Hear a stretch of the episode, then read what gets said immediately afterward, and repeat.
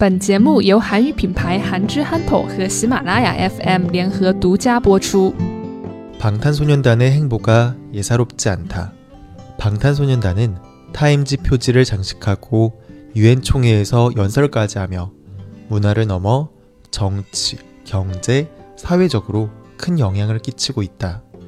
이 때문에 한국 정부에서는 한류 확산의 공로를 인정해 문화 훈장을 수여하기로 하였다.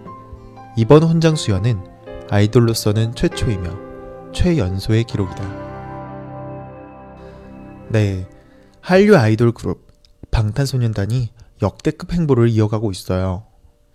한국 가수 최초로 빌보드 차트에서 1위를 한 번만 한 게 아니라 여러 번 했을 정도로 굉장히 인기를 많이 얻고 있고요.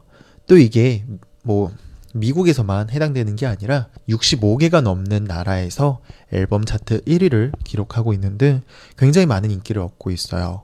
그래서 이게 어느 정도의 파급력이냐 하면 현재 자신들이 활동하고 있는 앨범의 제목과 같은 자신을 사랑하라, Love Yourself 라는 주제로 유엔 총회에서 연설까지 하기도 했어요. 그리고 이번에 타임즈의 표지를 장식하기도 했어요. 네, 그래서 이러한 화력에 한국 정부에서는 방탄소년단에게 문화훈장을 수여하기로 했어요. 한류를 확산시키고 또 많은 사람들한테 굉장히 좋은 영향을 퍼뜨리고 있는 이 방탄소년단한테 케이팝 아이돌로서는 최초로 그리고 최연소로 훈장을 주기로 한 거예요. 방탄소년단의 행보가 예사롭지 않다. 방탄소년단의 행보가 예사롭지 않다.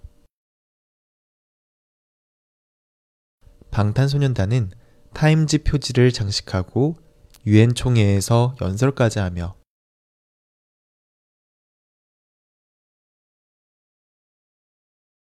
방탄소년단은 타임지 표지를 장식하고 유엔 총회에서 연설까지 하며 문화를 넘어 정치, 경제, 사회적으로 큰 영향을 끼치고 있다.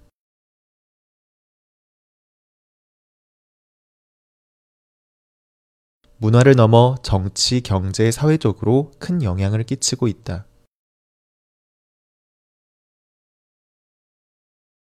이 때문에 한국 정부에서는 한류 확산의 공로를 인정해 문화 훈장을 수여하기로 하였다.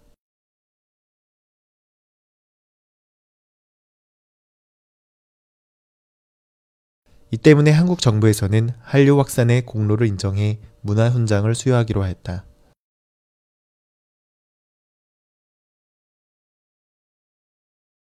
이번 훈장 수여는 아이돌로서는 최초이며 최연소의 기록이다.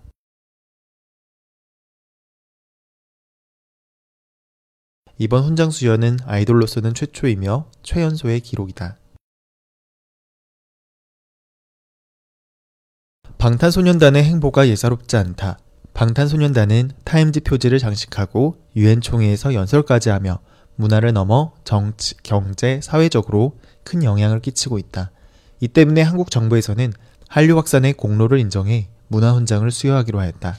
이번 훈장 수여는 아이돌로서는 최초이며 최연소의 기록이다.